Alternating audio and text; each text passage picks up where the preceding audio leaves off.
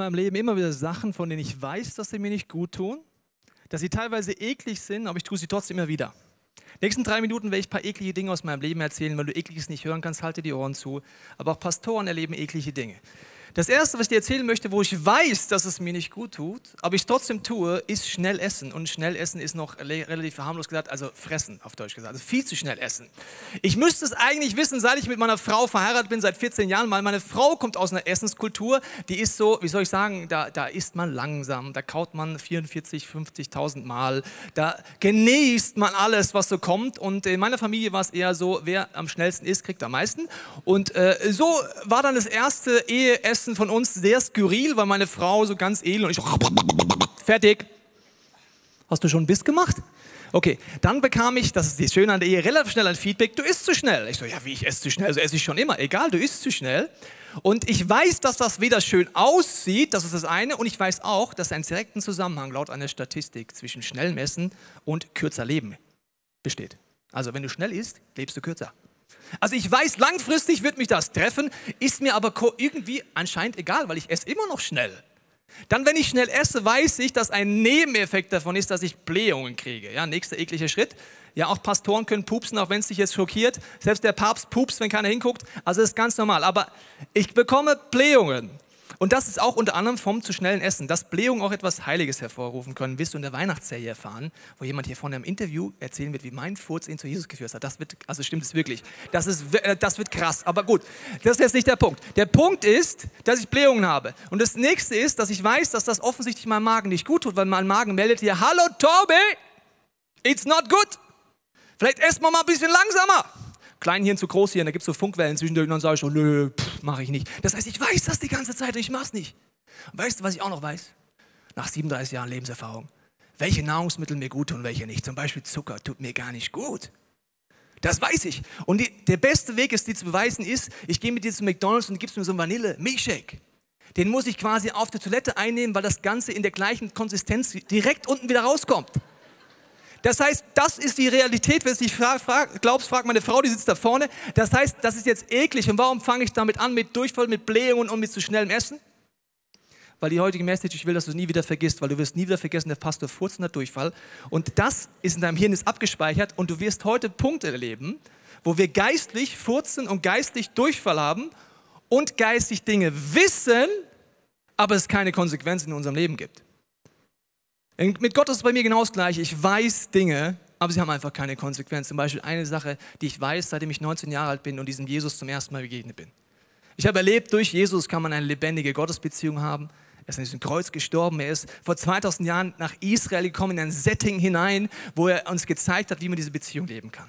Und ich weiß auch, seit ich 19 bin, das ist schon relativ lang, dass Jesus gesagt hat, er wird nochmal wiederkommen, wieder in das Setting von Israel um ein Friedensreich aufzubauen, etwas aufzubauen, nachdem wir uns alles, allen sehen. Und es wird einen Gerichtmoment geben. Das weiß ich. Seitdem ich 19 bin, das ist schon relativ lang. Und ich war letztens in Jerusalem unterwegs mit äh, ein paar Freunden von mir. Wir hatten dort ein paar Meetings und dann laufen wir um die Mauer rum und ich sehe folgendes Stadttor. Habe ich dir mal mitgebracht. Und äh, als ich das Stadttor sehe, frage ich dann unseren Guide, äh, was ist denn das für ein Stadttor? Sagt ja, das ist zugemauert. Sag ich, sehe ich auch. Warum ist es zugemauert? Ja, Jesus hat ja mal gesagt, wenn er wiederkommt, wird er vom Ölberg kommen und durch dieses Tor, das ist das Stadttor von Jerusalem, hindurchgehen. Also haben das ein paar Moslems gehört und gesagt, das ist ja nicht gut, wenn der Messias wiederkommt, dann gewinnt der ja. Also machen wir es so. Wir tun vor das Stadttor einen äh, Friedhof hinbauen, weil Juden nicht über tote Gebeine laufen können und zumauern. Ich stand dann so mit meinen Jungs, gell, und dem einen Mädel, das dabei war, gerade gesehen und ich musste einfach lachen erstmal. Ja. Wie skurril ist eigentlich die Vorstellung? Also Jesus plant das seit vor der Welt schon, ja? Er kommt wieder und dann läuft er ein im Moonwalk über den Ölberg und dann läuft er ein, redet noch gerade so mit den Jüngern, alles happy clappy und auf einmal, ach du liebe Scheiße, hier ist ein Friedhof, das ist zugemauert, einmal mit Profis arbeiten, wer war das denn? Da gehe ich wieder. Also wenn du Jesus ansatzweise kennst, der macht den Moonwalk weiter über die toten Gebeine, die stehen einfach auf, dann macht der Bohnen die Mauer weg. Also ich fand es erst lustig, aber dann ist das Lachen mir im Hals stecken geblieben, weil ich gedacht habe, wie abgefahren ist das denn? Die Menschen, die das gemacht haben, glauben mehr dran, ernsthafter dran. Durch ihre Taten kannst du es ablesen, dass sie dran glauben, dass Jesus wiederkommt. Bei mir aber nicht. obwohl ich das schon seit 18 Jahren weiß. Dann habe ich gar nicht mehr gelacht, habe mir gedacht, okay, es wirkt ein bisschen skurril und es wird auch Jesus nicht aufhalten, aber sie tun wenigstens etwas. Das hat mich sehr in Nachdenken gebracht. Das heutige Setting, wo es darum geht, heißt, hat Israel immer recht. Das hat sehr viel damit zu tun, auch um dieses zweite Kommen von Jesus. Und es ist so eine Vorstellung oft da, dass das politische Israel immer recht hat. Und als ich die ersten Menschen getroffen habe, die äh, einen Zugang zu Israel bekommen haben, aber für mich auf eine bisschen spezielle Art, würde ich mal sagen, habe ich immer gehört, ja, weißt du, du musst immer für Israel sein. Und egal, was das politische Israel entscheidet, du musst dafür sein. Und wenn Benjamin Netanyahu etwas sagt, ist es wie ein Preaching direct from heaven. Und du musst dich immer auf die Seite stellen und immer gegen die Araber sein. Und dann habe ich mir gedacht, das geht doch nicht auf. Dann habe ich Menschen getroffen, die haben mir gesagt, ja, und es ist auch ganz wichtig, dass wir die Symbole wieder aufgraben. Das meinten die aber wirklich wörtlich. Das heißt, sie haben sich so angezogen wie ein Priester von damals und ein Horn genommen von damals. Und verstehe mich richtig, wenn du ein Horn nimmst und durchbläst, ist es Geschmackssache, das darfst du gerne tun. Aber für jemand anders ist es eben keine Geschmackssache und das Horn ist nicht das Entscheidende, die Klamotten sind nicht das Entscheidende. Und hat Israel immer recht? Kann ich dir natürlich in einem Wort beantworten. Nein. Aber ich muss dir heute erklären, warum. Aber ich war in Israel und habe dann einen kleinen Gag gemacht mit meinem Worship-Leader Martin, der auch gerade auf der Bühne war. Habe gesagt, lieber Worship-Angel, komm mal her. Hier ist das Meer von Tel Aviv. Jetzt machen wir folgendes, ich gehe in den Mindset, dass alles Heilige ist und dass an jeder Ecke hier ein Engel steht, einfach aufs Wasser raus, weil Jesus hat gesagt, wir werden größeres Dinge tun als er. Und ich werde nicht nur rauslaufen, nein, ich werde einen Moonwalk machen, weil Jesus nur gelaufen. Dann werde ich eine Rolle vorwärts machen, weil Jesus nur gelaufen. Und du probierst auch. Wir laufen einfach parallel. Wenn du schwimmst in dem Mindset, dass hier nichts heilig ist und ich laufe, dann hat die Theologie recht. Alles klar soweit? Das Video ist dabei entstanden, schau es dir mal an.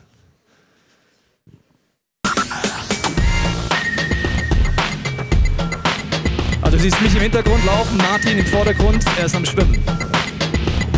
Ich mache den Moonwalk, schon der erste Step, higher than Jesus. Kleiner Dance Move, ganz stark. Ich vor den auf, sag Martin, komm hoch. Glaube. Er probiert's. Geht unter. Dann denke ich mir, der nächste Step ist dran, Glauben und ich muss eine Rolle vorwärts machen, dann habe ich Jesus getoppt. Achtung. Da ist sie, meine Damen und Herren, die Rolle vorwärts auf dem Meer von Israel. Es ist gewaltig. Ja, das ist der Beweis. Ihr müsst nach Israel gehen, da ist alles heilig. Und äh, wenn ihr mich nicht kennt, das war jetzt Spaß. Okay, wenn es erstmal da ist, war nur ein Gag. Das ist eine Sandbank vor Tel Aviv, da kann jeder Vollposten rauslaufen. Aber es sieht krass aus. Genau. Das ist nicht der Punkt. Der Punkt ist heute äh, diese Frage, die man hat, wenn man sich Israel beschäftigt. Wie gehe ich damit um? Es gibt ein politisches Israel. Und was meint denn Gott immer in der Bibel?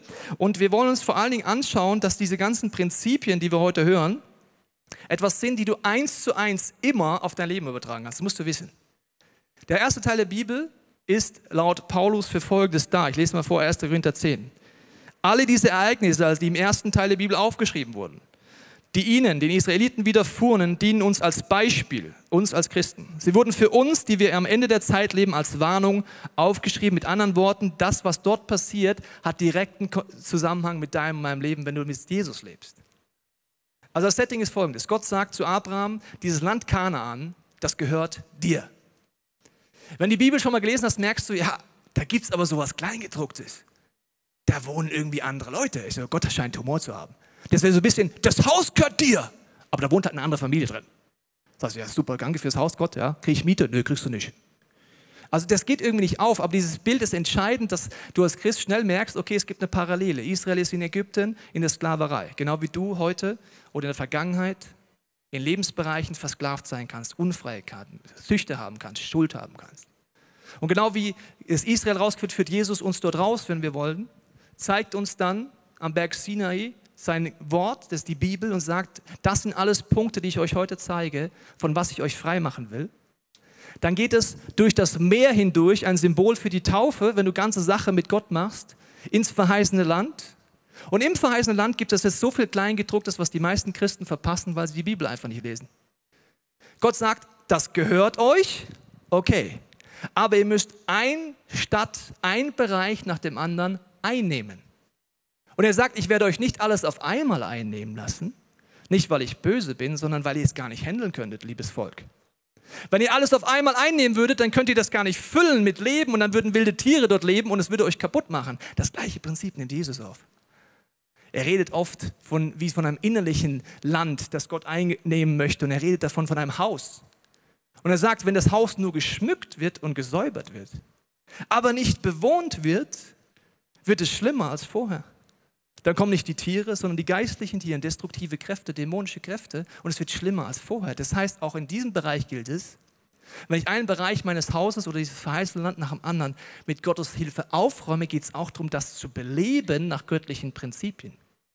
Und hier gibt es das erste Missverständnis. Gott sagt, okay, ihr kriegt dieses Land, es gehört euch, das ist das Eigentumsrecht, aber es gibt einen sehr, sehr Unterschied zum Wohnrecht. Ich möchte dir kurz erklären. Hört sich kompliziert an, ist aber ganz einfach.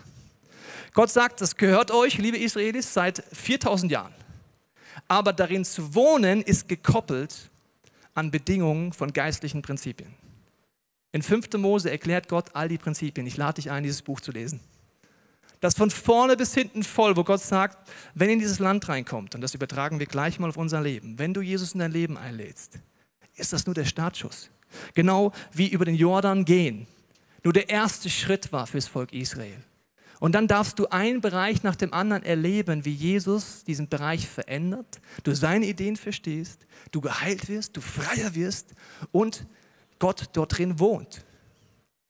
Und er sagt, wenn ihr das macht, dann werdet nicht arrogant. Denkt nicht, ihr habt es selber geschaffen. Hört nicht auf, in der Bibel zu lesen. Und fangt nicht an, Götzen anzubeten. Wenn ihr das macht, liebe Israelis, dann werde ich euch wieder genauso behandeln wie jedes andere Volk auch. Dann werdet ihr die Konsequenzen eures Handelns tragen müssen. Vertrag auf Christen. Das Eigentumsrecht, wenn du dich schon mal für Jesus entschieden hast, heißt, du bist in der Ewigkeit bei Jesus. It's done. Super. Du bist ein Kind Gottes. Crazy. Du wirst bei Gott sein. Halleluja. Aber das Wohnrecht bedeutet, wie wirst du die Zwischenzeit nutzen? Wie stark nimmst du Gott ernst in seinen Prinzipien für deine Partnerschaft, für deine Sexualität, für deine Finanzen, für, deine, für deinen Job, für deine Freizeit, für deine Freunde, für den Lifestyle? Wie stark nimmst du ihn darin ernst? Und das Ausmaß, wie stark du im innerlichen Frieden wohnst, genau das Ausmaß, wie stark Israel im Frieden lebt, hängt von diesen Prinzipien ab. Sagst du, ja, warum ist das eigentlich so? Ist das gerecht? Ist das ungerecht? Ich glaube, es ist wie die Grundsatzentscheidung mit Gott ist die Grundsatzentscheidung mit dem Land. Und dann gibt es eine Alltagsentscheidung. Und das Wohnrecht des israelischen Volkes ist an eine Herzensbeziehung zu Gott geknüpft und nicht an einen Pass. Deine Beziehung mit Gott ist auch an eine Herzensentscheidung geknüpft und nicht, ob Mama und Papa Christen sind. Auch nicht, ob in deinem Pass Christ steht. Das hat damit erstmal gar nichts zu tun. Gott wünscht sich zu dir und mir eine Herzensbeziehung und das ist das Entscheidende. Und in der Geschichte war es immer wieder so. Wenn das Volk Gottes Israel diese Herzensbeziehung vernachlässigt hat, Kompromisse eingegangen ist, gesagt hat, wir wollen mit Gott nichts mehr zu tun haben, wir wollen Götzen anbeten, dann hat Gott immer das Gleiche getan. Gericht zugelassen. Und bei Gericht haben wir oft so eine Scheudinge, oh, wie böse Gericht. Gericht gehört genauso zum Wesen Gottes wie Amazing Grace. Weil Gericht bedeutet im Endeffekt nur Folgendes. Wenn du und ich uns entscheiden, einen Lebensbereich, welchen auch immer, nicht mit Gott zu leben. Zum Beispiel, ich sage, ich will nicht mehr vergeben. Ja? Ich vergebe einfach nicht mehr. In dem Lebensbereich in meiner Familie. Da sagt Jesus, ich helfe dir zu vergeben, komm zu mir. Und wenn nicht, wirst du bitter. Wenn du bitter wirst, wird es dich auffressen, es wird Beziehungen zerstören und ein Strudel der Zerstörung kommt in dein Leben rein. Und das bedeutet, dass du in dem Beziehungsbereich das, was Jesus am Kreuz getan hat, einfach nicht mehr annehmen willst. Okay? Achtung. Du willst es nicht mehr annehmen. Du sagst, für den Lebensbereich nehme ich nicht an, was Jesus am Kreuz getan hat. Was kann dann Gott tun für dich? Nichts mehr. Er sagt, okay, wenn du das willst, I love you, du hast einen freien Willen, dann musst du die Konsequenzen wieder selber tragen. Und das ist Gericht. Das heißt, wer entscheidet sich für Gericht? Gott, der alte Pappsack? Nein, wir. Das Volk Israel. Ich in meinem Leben, dass ich sage, ich nehme das einfach nicht mehr an. Ist es dumm? Ja. Machen wir es immer wieder? Ja. Israel ist nicht besser und nicht schlechter, sie machen das Gleiche und führen uns vor Augen, was wir im Alltag auch immer wieder machen, wenn wir uns als Christ bezeichnen. Das erste Verschleppung, babylonisches Exil, 586 vor Christus, sagt Gott, ich habe meinen Knecht Nebukadnezar gerufen, das war der König der Babyloner. Das ist so gar nicht sympathisch, wenn man denkt, wie Gott, du rufst ein anderes Land, um Krieg zu führen gegen dein Volk. Das kann doch ein liebender Gott nicht wollen, oder? Ein liebendes Volk, das Gott im Herzen hat, kann sowas nicht wollen. Aber die Konsequenzen, Druck in deinem Leben ist eine Konsequenz davon. Warum lässt Gott das zu? Weil er weiß, es ist die einzige Möglichkeit, wie ein liebender Vater dass der Lerneffekt kommt und dass man umkehrt. Warum wir Menschen so bescheuert sind, kann ich dir nicht sagen. Warum sind wir so beknackt, dass wir immer Druck brauchen?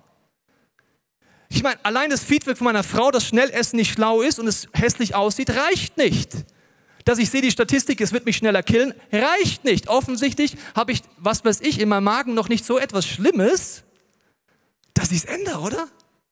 Der Druck ist nicht groß genug passt schon. Die passt schon Mentalität ist geistlich der Todesurteil.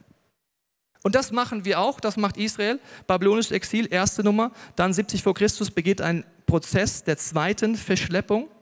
Und die dauert dann leider sehr, sehr lange an. Ein paar tausend Jahre. Beim ersten 70 Jahre in Babylon gibt es einen Aha-Moment. Stimmt, wir kehren um. Unsere Taten haben uns hierhin gebracht. Übrigens auch deine Taten bringen dich in die Zerstörung nicht Gott bringt dich in die Zerstörung. Meine Taten haben mich dahin gebracht. Sie kehren um. 70, nach, 70 Jahre später kommen sie zurück. Riesenerweckung in Israel. Die gute Nachricht an diesen ganzen Stories ist, dass Gott sein Volk Israel, und das kannst du gleich auf dich übertragen, trotz aller Fehler und Schwächen benutzt. Das ist eine gute Nachricht. Wenn eine Israel-Theologie aufbaut, they are holy, they are perfect, ist ganz schnell religiös. Gott benutzt dich und mich mit unseren Fehlern und Schwächen. Ist das nicht geil? Also wenn das nicht so wäre, dann hätte ich ein fettes Problem. In den ersten Jahren dachte ich, ich muss alles dafür tun und habe gemerkt, ich bin aber ein Mensch, ich pupse ja sogar auch. Also natürlich auch geistig mal pupsen. Und dann habe ich gemerkt, Gott benutzt mich, Tobias Teichen, mit meinen Fehlern. Ich mache dir mal zwei Beispiele. Gott ist viel größer. Der nutzt sogar die Fehler Israels und nutzt das noch für seine Ideen, genauso wie dich und mich. Zum Beispiel eine Situation. Vor ein paar Jahren war das Leitungsteam vom ISF München zusammen. Wir haben uns überlegt, wo wollen wir mal Geld hinspenden.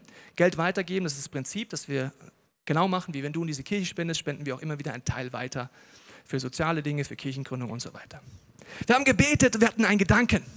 Wir spenden das in eine andere Kirchengemeinde in München, die gerade einen Kindergarten aufbaut. So haben wir gesagt, ja, machen wir, super.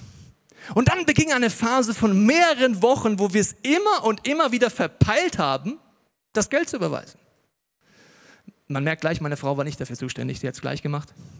Das waren eher Persönlichkeitstypen wie ich. Die Dinge verpeilen. Ich vergesse das einfach. Ja, und ich habe es vergessen, dann ein paar Wochen später, fünf, sechs Wochen später, sagt jemand Leitungsdienst, haben wir euch Geld überwiesen? Und dann sagen die Verantwortlichen, äh, nö, vergessen. Wir also, das kann doch nicht sein. Jetzt gibt Gott uns einen Eindruck und wir setzen es nicht um. Wie untreu sind wir eigentlich? Wir voll schlechte Gewissen überwiesen. Nächsten Tag kriegen wir eine E-Mail. Lieber Tobias, liebes ISF-Team, gestern Abend hatten wir die größte Krisensitzung unseres Kindergartens. Wir haben zu Gott gesagt, wenn du in den nächsten 24 Stunden nicht ein Zeichen gibst, dass wir weitermachen würden, werden wir alles beenden. Wir haben keinen Glauben mehr, wir haben Zweifel.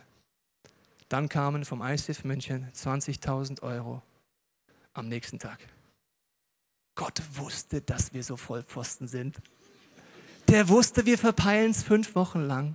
Und er hat es auch noch eingerechnet. Weißt du, wie groß Gott ist? Der ist unfassbar groß. Der nimmt deine Fehler, nutzt sie. Ist das eine Ausrede? Nein, weil die Fehler trägst du trotzdem die Konsequenz. Ich mache ein anderes Beispiel. Ich war vor zwei Jahren mit ein paar Freunden von mir vom ICF Movement auf einer Learning Community in Europa verschiedenen Kirchen. Und da ging es so um Strategien. Und äh, ein Freund von mir saß gerade in einer Kirche da und da musstest du wissen, diese Kirchen, die um uns rum saßen, waren Kirchen, die eine war der Meinung, dass Frauen Kopftücher tragen und Männer und Frauen getrennt in der Kirche sitzen und äh, die Frau schweigt in der Gemeinde und so weiter. Also das war das Setting. Wenn dann ICFler reinkommt, ist schon too much, das musst du wissen. Wenn unkonventioneller ICF-Pastor reinkommt, ist das way too much. Die Situation war folgende. Ich komme da gerade an den Tisch vorbei und dann sagt einer von, diesem, von dieser Kirche zu, zu meinem Freund, äh, wer ist das denn? Sagt er, ja, das ist mein Freund Tobi, Kirche in München, genial, viele Menschen lernen Jesus kennen. Da sagt er, can you show us the strategy? Kannst du uns die Strategie zeigen? Ich so, ja, mach du mal. Ich, hab, ich muss da gerade weiter, aber bleib kurz stehen, weil ich gespannt bin, was er jetzt schreibt und sagt. Ja. Sagt er, no problem. Nimmt ein großes Flipchart-Papier, sagt, ich male euch etwas auf. Dann malt er einen so großen Penis hin. Ich schaue hin, sage zu ihm auf Deutsch, hat er keiner verstanden, du hast jetzt nicht einen Penis gemalt, oder? Doch, lustig, gell? Ich so, das ist nicht lustig, die verstehen deinen Humor nicht, verstehst du? Die haben Kopftücher auf, die verstehen nicht deinen Humor. Du musst das richtig stellen. Wieso? Du bist potent und deswegen wächst die Kirche. Kleiner Gag, aber der stimmt ja auch nicht. Und ich so, oh Mann. Ich bin rausgegangen, aber fand es auch lustig, muss ich dir ganz ehrlich sagen. Das ist mein Humor. Zwei Jahre später unterhalte ich mich mit einer Kirche, die da dabei war.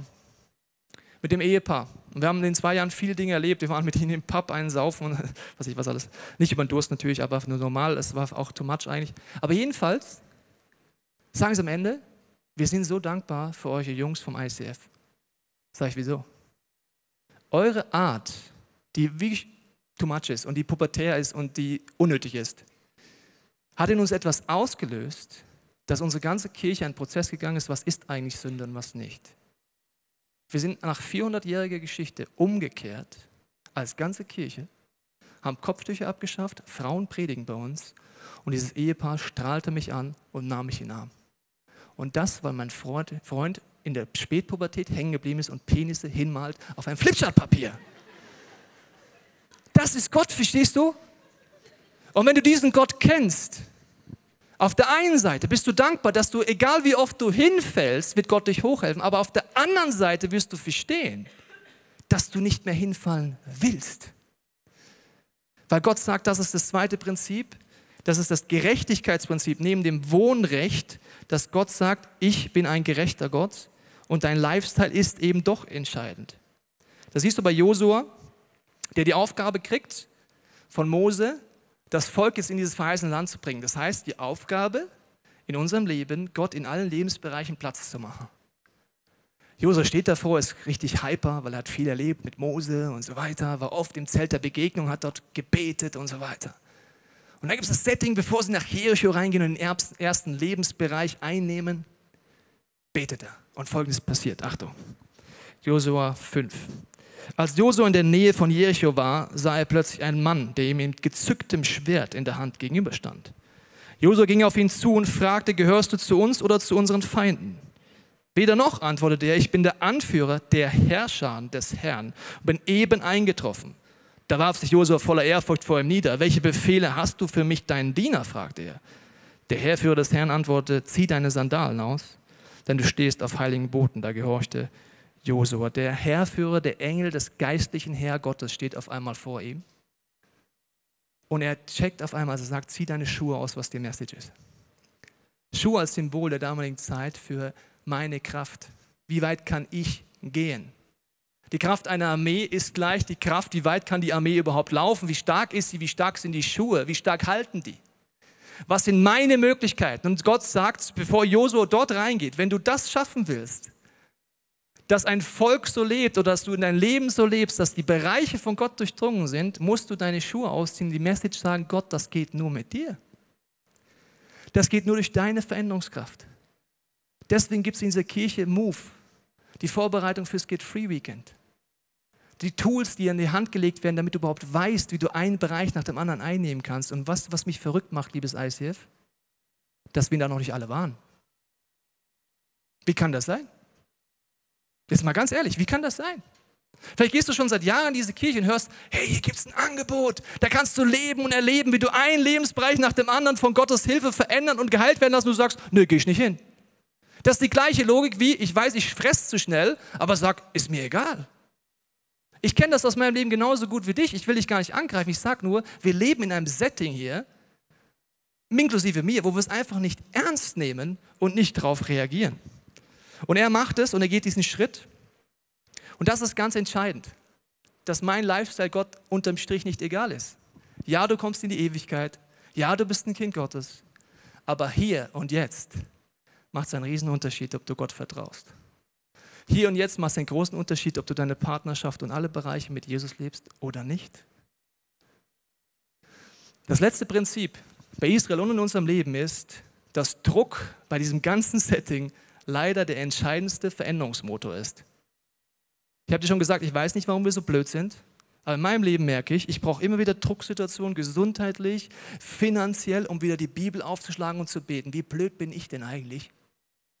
Ich weiß, dass ich Gott brauche, vom Kopf. Ich weiß, dass die Bibel genial ist, dass er damit zu mir redet, vom Kopf. Wenn das Druck weggeht, komischerweise, vergesse ich das ganz schnell wieder. Ich bete immer, Gott, hilf mir, in guten Zeiten nicht zu vergessen, was ich in schlechten gelernt habe. Ich wiederhole es nochmal. Gott, hilf mir in guten Zeiten nicht zu vergessen, was ich in schlechten gelernt habe, weil ich habe keine Lust, wieder zurückzugehen, wie das Volk Israel 40 Jahre im Kreis gehen musste. Als Vater weiß ich das, dass ich meinem Sohn Grenzen setze und Gott sagt das so. Er sagt, er ist wie ein liebender Vater und wen er liebt, den erzieht er. Wer mag gern erzogen werden? Gut, alle sind ehrlich. Also ich hasse das. Verstehst du? Also erzogen werden. Denkt ihr, wer denkt, dass ein Kind gern erzogen wird? Gut, kein Unterschied übrigens, liebe Eltern, zwischen euch und eurem Kind. Mein Sohn hasst das auch. Nur warum tut ein Vater erziehen?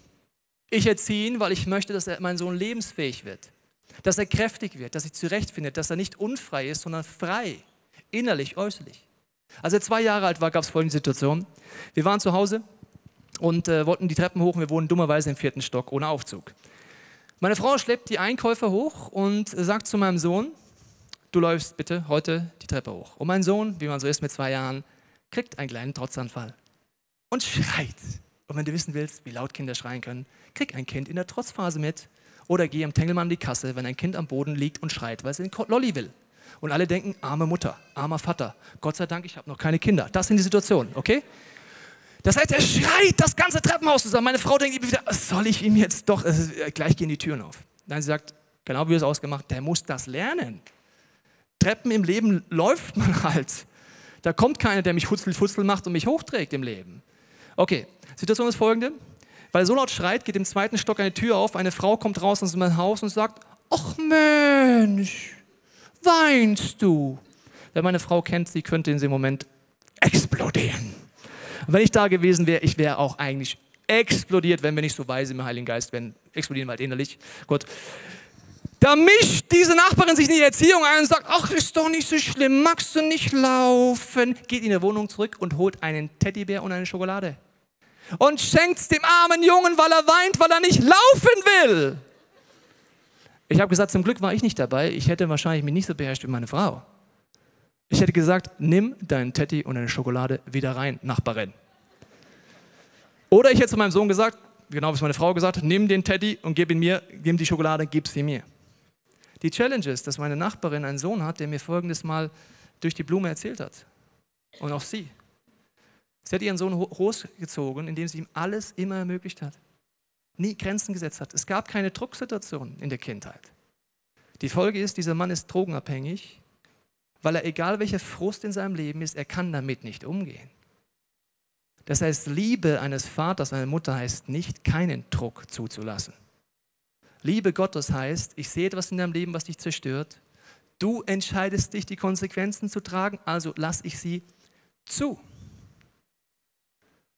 Ich möchte jetzt kurz hier veranschaulichen zusammen mit Basti an dieser wunderbaren Plexiglasscheibe. Und zwar äh, haben wir hier auf der einen Seite einen schönen Wein, und ein edler Wein ist etwas, was ich sehr gerne trinke, ist aber das Endprodukt von einem gewissen Prozess. Deswegen stellen wir den mal auf den Boden. Also edler Wein ist das Produkt. Das nehme ich auch mal. Basti bereitet das jetzt mal vor. Wir haben hier Weintrauben, das ist ja so das Startprodukt.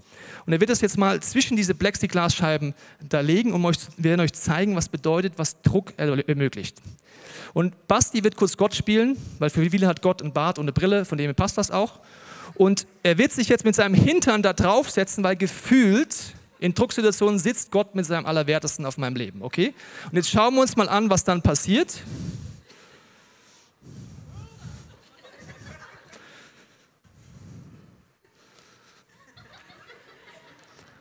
Ja, schön.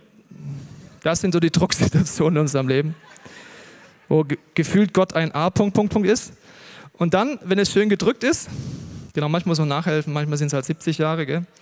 kann man dann am Ende hier etwas rausfüllen, eine Flüssigkeit, die am Ende vom Tag Wein ergeben kann. Vielen Dank, Basti, hast einen schönen Hintern gespielt. Dankeschön. Und das ist jetzt ein lustiges Beispiel, aber es zeigt trotzdem den Effekt. Druck in deinem Leben erzeugt einen Saft im übertragenen Sinne, aus dem Gott etwas machen will, was in die Freiheit und die Ewigkeit führt. Wenn ich die Situation wegrede, habe ich ein Problem. Nicht alles ist natürlich ein, äh, ein Druck, also manche sind Angriffe, dazu braucht man Gebet, das zu unterscheiden. Aber das ist ein weiteres wichtiges Prinzip. Was ich liebe in diesen Momenten des Druckes, siehst du im Exil, in Babylon zum Beispiel. Ich liebe das Buch Daniel, kannst du mal nachlesen zu Hause. Ich liebe die Story schon seitdem ich ein Kind bin. Der Feuerofen, die Löwengrube. Das sind so Settings, wo ich denke, boah, die erzähle ich gerade abends meinem Sohn im Bett und er sagt, boah, krass, Papa, so krass ist Gott. Wow! Und welches Setting passieren diese Geschichten? Im Exil, im Druck, in den Situationen, die wir nicht mögen, passieren auf einmal übernatürliche Dinge, nach denen wir uns sehnen. Es gibt eine Szene mit diesem Feuerofen, vielleicht kennst du sie, aber ich lese dir nochmal vor. Und ich lade dich mal ein, darauf zu achten, was passiert in diesen Feuermomenten, in diesen Druckmomenten im übertragenen Sinne. Aber die drei Männer, Schadrach, Meschach und Abednego, fielen hinab in den glühenden Ofen, gebunden, wie sie waren. Da entsetzte sich der König Nebukadnezar, der gleiche, der sie auch äh, verschleppt hat, fuhr auf, sprach zu seinen Räten, haben wir nicht drei Männer gebunden in das Feuer werfen lassen? Sie antworteten und sprachen zum König, ja, König. Er antwortete und sprach, ich sehe aber vier Männer frei im Feuer umhergehen und sie sind unversehrt und der vierte sieht aus, als wäre ein Sohn der Götter. In Drucksituationen ist Gott so groß, dass er uns selbst im Gericht nicht allein lässt. Wie abgefahren ist das denn? Dass er trotzdem noch mitgeht, wenn wir uns entscheiden, die Konsequenzen wiederzutragen, wenn ein ganzes Volk sich entscheidet, geht er mit. Erstens, im Feuer gehen die Fesseln auf. Deine und meine Fesseln, die größten Fesseln in meinem Leben sind in Drucksituationen aufgegangen. Ängste, irgendetwas anderes, Unfreiheiten. Das gleiche passiert in Drucksituationen von Ländern, wenn Krieg ist, übrigens auch. Und die vierte Person kommt ins Spiel. Ein Sohn der Götter, Jesus selber. Eine befreundete Familie hat mir erzählt, dass sie letztens für die verfolgten Christen gebetet haben und traurig waren über eine Situation, wo Kinder in der Wüste verdurstet sind von Christen, äh, aus diversen Gründen. Haben sie gebetet und dann hat der kleine Sohn folgenden Gedanken gehabt aus dem Gebet. Er hat gesagt, Mama, Papa, ihr müsst nicht traurig sein. Jesus hat die Kinder geholt. Wenn du Berichte siehst über Drucksituationen, Jesus ist mittendrin. Wenn du denkst, Jesus ist nicht im Gazastreifen, dann kennst du Jesus nicht. Wenn du denkst, Jesus ist nicht mitten in der Christenverfolgung, kennst du Jesus nicht. Und wenn du denkst, er ist nicht in deiner Drucksituation jetzt gerade da, dann siehst du ihn noch nicht mit klaren Augen, was er eigentlich gerade macht. Diese Punkte, die ich dir jetzt gesagt habe, haben Auswirkungen. Erstens hat Israel immer recht. Natürlich hat das politische Israel nicht immer recht. Und du darfst und du musst es differenziert anschauen. Weil das hat mit dieser Herzensbeziehung noch gar nichts zu tun. Zweitens, du hast gehört, dass die Herzensbeziehung die Voraussetzung ist, um dauerhaft in diesem Land zu leben für das Volk Gottes. Das ist im Moment nicht so. Das bedeutet, der Druck von außen wird nicht nachlassen in nächster Zeit. Wenn du betest für Israel, Gott lass den Druck nachlassen, wäre die gleiche Logik, wenn du zur Zeit Nebukadnezars gesagt hast, Gott schickt doch den Nebukadnezar wieder weg der ist blöd. Sag Gott, sorry, das Gebet werde ich jetzt leider nicht erhören können. Aber ich kann beten, dass wir und jeder in Israel und drumherum eine Herzenbeziehung zu Gott macht und erkennt, dass dieser Druck zu etwas dient und uns die Augen aufgehen. Und es heißt auch in der Bibel, dass es nur zwei Exile gibt. Das heißt, wir sind durch. Das bedeutet jetzt als Kehrschluss, Gott wird einen Weg finden, dass dieses Volk innerhalb seines Landes umkehren wird. Es gibt ein paar Stellen, die kann man so verstehen, dass sie einen Teil des Landes nochmal verlieren werden, aber dass sie dort wie umkehren werden. Und diese Wunder passieren vor unseren Augen. Und ich glaube, es ist einmal gut, dafür zu beten, auf dieser Grundlage und auch einzustehen. Weil Gott sagt, das Gericht gehört ihm. Es ist wichtig aufzustehen, wenn du Antisemitismus mitkriegst und verstehst, welche Rolle Israel hat. Es ist nicht dein Job, das Gericht zu verstärken, das macht Gott. Gott sagt, wenn du meinen Augapfel anfasst, kriegst du Konsequenzen. Das heißt, wo Antisemitismus ist oder unsere Länder oder unser Land in der Gefahr ist, gegen Israel vorzugehen, sollten wir etwas tun. Wir sind nicht passiv. Und gleichzeitig wünschen wir uns, dass die Herzen mit Gott connected werden. Es gibt dort Extreme. Es gibt Menschen, die beten nur für Israel. Und es scheint so, als gäbe es auch nur Israel auf Gottes Herzen. Und dann gibt es das andere Extrem, die beten nie für Israel. Und es scheint so, als hätte Israel Gott vergessen. Ich glaube, die Balance dazwischen ist genau das, was Gott möchte. Israel ist ein Thema in der Bibel, was verschüttet ist. Es ist nicht in dem Sinne das einzige. Wenn wir beten in unserem Gebetsteam unserer Kirche, beten wir für Israel, wir beten für den Gaza-Konflikt, wir beten für viele Punkte. Aber wir beten auch für unsere Kirche, für unser Land, für unsere Nachbarn. Auf die genau gleiche Art. Ich glaube, je nachdem, wo du stehst, entdeckst du dieses Thema neu und es ist auch wichtig, dass du es neu entdeckst. Aber ich glaube, dass die Balance entscheidend ist. Und mein Wunsch ist, dass wir eine Kirche sind, die versucht rauszuspüren, was Gottes Herz ist. Wie kriegen wir es raus? Woher ist diese Predigt entstanden? Durch viele Menschen, die die Bibel gelesen haben. Da gibt es zig faszinierende Prophetien, wo Gott genau sagt, was er tut, auch was er jetzt gerade tut. Ich bekomme eine andere Perspektive. Ich kann mich einklinken auf einmal in etwas. Nicht passiv, sondern aktiv zu werden. Und mein Wunsch ist, dass wir eine Kirche sind, in unserem Leben, aber auch weltweit, die weder in das einseitige Amazing Grace abrutschen. Ist doch egal, ob ich Fehler habe. Ist doch egal, ob ich da wieder versage. Gott hilft mir, stimmt doch auch. Aber das ist einseitig. Wir wollen auch nicht das andere Einseitige ziehen, wo es nur noch um heiligen Lebensstil geht. Das auch nicht. Aber die Balance ist wieder wichtig. Gott möchte, dass wir unsere Lebensbereiche angehen und heute damit anfangen. Wenn du Jesus kennst, bitte ich dich, dass du diesen Raum nicht verlässt und diesen Podcast nicht ausschaltest, bevor du neu sagst, Jesus, es gibt viele Lebensbereiche, wo ich noch nicht dir vertraue. Wie das verheißene Land, wo einzelne Städte schon mit dir bewohnt sind, aber ganz viele nicht und ich will anfangen umzukehren. Ich will dir das Wohnrecht einräumen und damit auch Frieden im Herzen mehr entdecken. Aber auch weltweit aufzustehen und zu sagen, Jesus, wir stellen uns dir zur Verfügung, dass du uns gebrauchen kannst mit unseren Gaben. Und wenn wir beten, beten wir bestimmt nicht gegen Araber, liebes ICF. Weißt du, wer gerade die ärmsten Schweine sind in dem Gebiet? Die Bevölkerung des Gazastreifens. Sie leiden unter einer terroristischen Regierung Hamas, die sie unterdrückt, tötet und misshandelt. Und es kommen noch Bomben reingeflogen. Die am meisten leiden sind Frauen, Kinder. Und wenn du denkst, dass Jesus das egal ist, kennst du ihn nicht. Er ist im Gazastreifen genauso wie in Israel und er hat mit allen einen Plan. Das schauen wir uns nächste Woche noch genauer an. Aber mein Wunsch ist, dass wir uns jetzt einen Moment der Stille nehmen und Jesus die Möglichkeit geben, uns zu zeigen, was der Punkt heute ist. Und ich glaube, dass viele von uns merken, dass wir irgendwo umkehren dürfen. Jesus, ich danke dir für diesen Tag heute. Ich danke dir, dass du unsere Herzen klopfst jetzt. Und ich bete, Heiliger Geist, dass du uns klar machst, was heißt das für uns. Ich bete, dass du uns zeigst, ob wir zum ersten Mal diese Ewigkeitsentscheidung heute treffen können, sagen, Jesus, komm du in mein Leben. Ich nehme das am Kreuz an. Zeig uns, wo wir das Wohnrecht ausbauen wollen und dürfen mit dir oder wo wir unter Konsequenzen leiden, die daher kommen, weil wir dich nicht ernst nehmen. Öffne uns die Augen, Heiliger Geist, für was für uns jetzt dran ist.